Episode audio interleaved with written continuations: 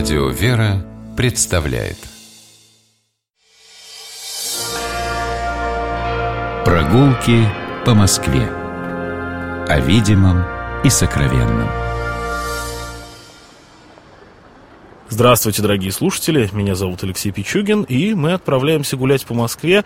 Мы гуляем вместе с Владимиром Фотичем Козловым, председателем Союза краеведов России и председателем Московского краеведческого общества. Здравствуйте. Здравствуйте. И отправляемся мы с вами, Владимир Фотич, сегодня в Новоалексеевский монастырь. Для этого мы выходим из станции метро Красносельская. Кстати, пользуясь случаем, хочу сказать, что это одна из самых моих любимых станций московского метро. Она, может быть, так архитектурно, красочно не выражена, но а, все-таки это первая линия, 35-й год, в ней есть что-то такое старое. Э, вообще первая линия мне, знаете, а мне нравится, она, э, значит, э, украшена камнем поделочным из Биюк-Янкойского месторождения, из Крыма. Да, mm-hmm. это под, э, на Четердаге такое месторождение специально разрабатывали. Но это мы вас не представляем как председателя Российского общества по изучению Крыма. Вот еще одна регалия это есть. Да. А, но вот станция Красносельская, она у меня вызывает какое-то очень трепетное чувство. Но мы выходим из метро, поворачиваем направо и тут же поворачиваем еще раз направо. А, и попадаем на Верхнюю Красносельскую улицу, по которой идем а, раз, два, три переулка проходим, в третий сворачиваем, это будет второй Красносельский переулок, и сразу оказываемся а около... Да, да а да, может да. мы еще не свернем, мы действительно идем буквально там 7 минут, э, мимо интересных зданий советских, вот первых, э, есть там амбулатория имени десятилетия октября. Да, это практически сразу после метро, да. с правой стороны. Э, чуть-чуть дальше видно, можно подойти к этому зданию, интересное здание, такое с претензией на э, интересную очень архитектуру, даже не с претензией, это интересно и с куполом. С куполом, э, знаете, как византийский купол. Э, то есть это богадельня имени Гейера, Иосифа Гейера. Э, интересная богадельня, которая была построена в 897 году специально, значит, Натальей Петровной, вдовой Гейера. Он умер в 870-х годах. Это был купец, Э, швейцарский консул в Москве Иосиф Николаевич Гейер, э, православный. Э, и в память о нем вот открыли вот такой храм святого Иосифа Обручника, единственный храм в Москве.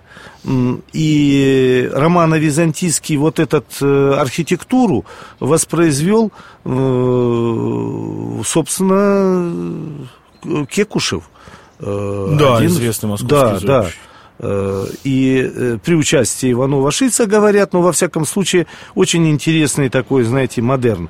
И здесь проживало около ста вообще мужчин и женщин на полном пансионе. Это, к слову, о вот таких богадельнях с храмами, которые еще не восстановлены. Собственно, там идет долгий-долгий ремонт, много лет. А мы действительно сейчас на территории почти монастыря. Он был огромный, его разрезало третье транспортное кольцо, а его раскидало по две стороны этого кольца, остались два с половиной храма и еще разные строения, о которых даже не скажешь сейчас, что это монастырь, но тем не менее, вот мы э, на его территории. Да, вы знаете, вот напоминает Скорбячинский монастырь, такая же судьба. Э, остатки есть, собор есть, Э, ограда была очень красивая, снесли, тоже уникальное кладбище, мы несколько слов скажем, тоже его э, упразднили, не то что упразднили, а ликвидировали полностью. И вот эта страшная третья магистраль, она не страшная для автомобилистов, но можно было чуть-чуть ее поднять или как-то под землю опустить, э, она разрезает вот эту историческую территорию, территорию московской обители. Если мы говорим о монастыре, то это монастырь, знаете, такое есть у меня выражение, монастырь-путешественник. Ведь э, монастырь э, не зря назывался Новоалексеевский, потому что Алексеевский, старый, был основан в 1358 году в Остожье. То есть это территории нынешнего Зачатевского монастыря, основан Алексием, московским святителем знаменитым, митрополитом. Это, как полагают, был первый женский монастырь в Москве. Ну, не все согласны с этим, но тем не менее. И позже, в XVI веке, он был перенесен к урочищу Чертолья. То есть опять на то место, э, на котором э, решили при Николае I строить храм Христа Спасителя. И в 837 году второй раз монастырь переезжает уже в Красное Село, Э, со своими иконами, с хоругами, со святынями. Э, и здесь уже монастырю разрешают открыть кладбище. Это достаточно такое было важно для того, чтобы поддержать монастырь, городской монастырь. Э, и передана церковь, крестовоздвиженская церковь самого конца 17 века, сельская церковь Красного Села. Красное село известно еще с 14 века, старинное село – оно вошло в состав Москвы в 1806 году.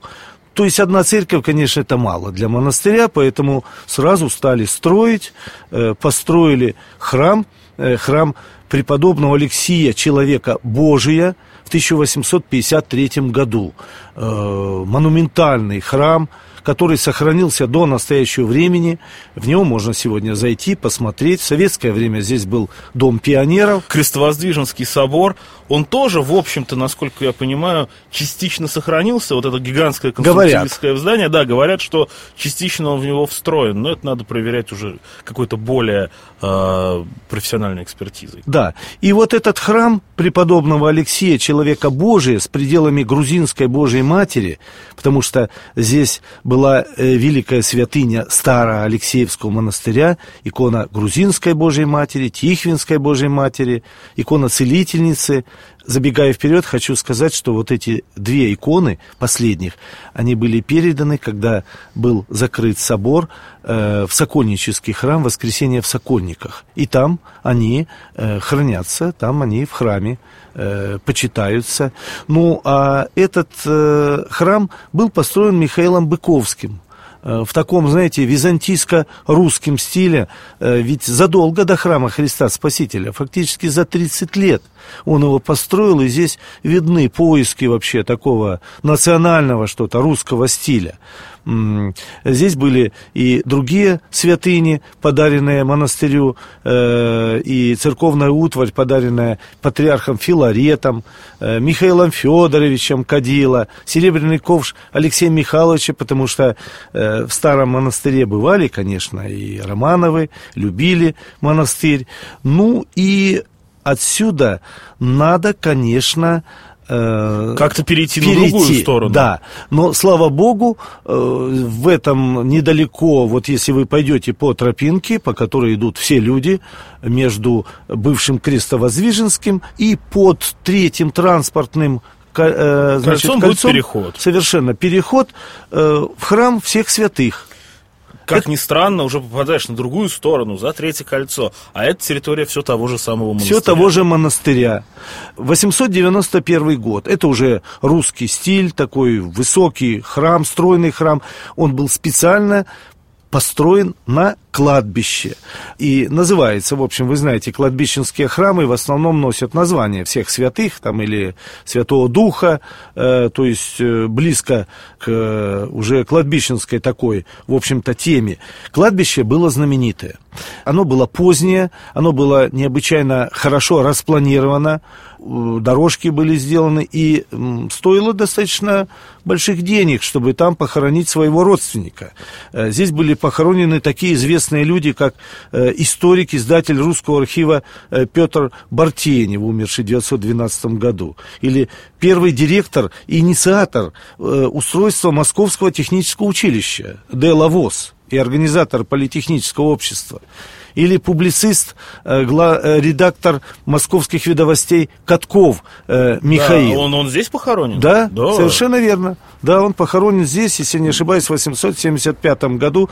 Издатель э, русских ведомостей Скворцов. Мемуарист... А могилы сохранились или там могилы непонятно? Нет, где? нет. Сейчас я вот перечислю. Угу. Э, архитекторы Каминский, да, э, Корнеев, Никитин, художники Прянишников, э, скульптор Рамазанов, они строили храм Христа Спасителя, участвовали, не строили, вернее, они уже и расписывали, или Рамазанов резал рельефы. Основатель Народного университета Московского, Шанявский, тоже там. Декабристы Вишневский, Свистунов директор синодального хора Орлов, родители Станиславского Алексеевы, он же был Алексеев. Я это перечисляю для того, чтобы было понятно, насколько интересен был э, некрополь исторический. Его защищали очень активно в 20-е годы. Но в конце 20-х годов Сокольнический райсовет, несмотря ни на что, снес все до единого надгробного памятника. Но ведь э, есть план, есть фотографии, надгробий. Поэтому можно сегодня с точностью буквально, сейчас есть такие э, методики и техника, до 10-15 сантиметров установить, где кто похоронен. Потому что никакой эксгумации, конечно же, не проводилось. Нет, Просто конечно. сравняли с землей. Да. Как это было с многими московскими кладбищами, какой не возьми. Ла, Лазаревская, Арбатец, и не с тем числа. Кладбище Героев Первой мировой. да, да, да, да, все, да, все, да. да. Вот такое. Ну, и я хочу сказать, что сегодняшний день э, думали, конечно, здесь дело в том, что храм Алексия, человека Божия, это патриаршее подворье.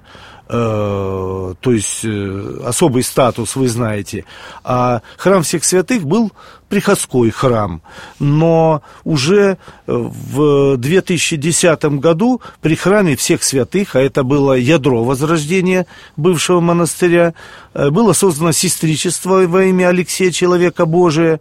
В 2012 году сестричество преобразовано в монашескую общину – а 16 июля 2013 года Синод постановлением открыл Алексеевский Ставропигиальный женский монастырь. Но только в той части, где Всехсвятский храм стоит. Да. Там, где храм Алексея Человека Божьего. Более того, сейчас это обнесено таким кирпичным красивым забором, э, оградой, вернее, Э, там все благоухает, там цветы, но рядом вот эта магистраль, конечно, шумная, громкая. Я идет. бы на самом деле сказал спасибо, что она э, хотя бы чуть дальше ушла в тоннель и не прошла через Лефортовский парк, как должна была пройти. Да, да. Вот так это что... э, москвоведы вообще добились все-таки того, что Лефортово сохранили. Это Первое... было бы более страшная утрата. Первое э, такое консолидированное московское градозащитное движение было с 85 года. Спасибо большое, Владимир Фоч. Я напомню, что мы гуляли с Владимиром Козловым, председателем э, Союза краеведов России, Московского краеведческого общества по Новоалексеевскому монастырю. А я Алексей Пичугин, мы прощаемся, до новых встреч на улицах нашего города. Гуляйте по Москве, любуйтесь ей и любите ее. До свидания. Прогулки по Москве. О видимом и сокровенном.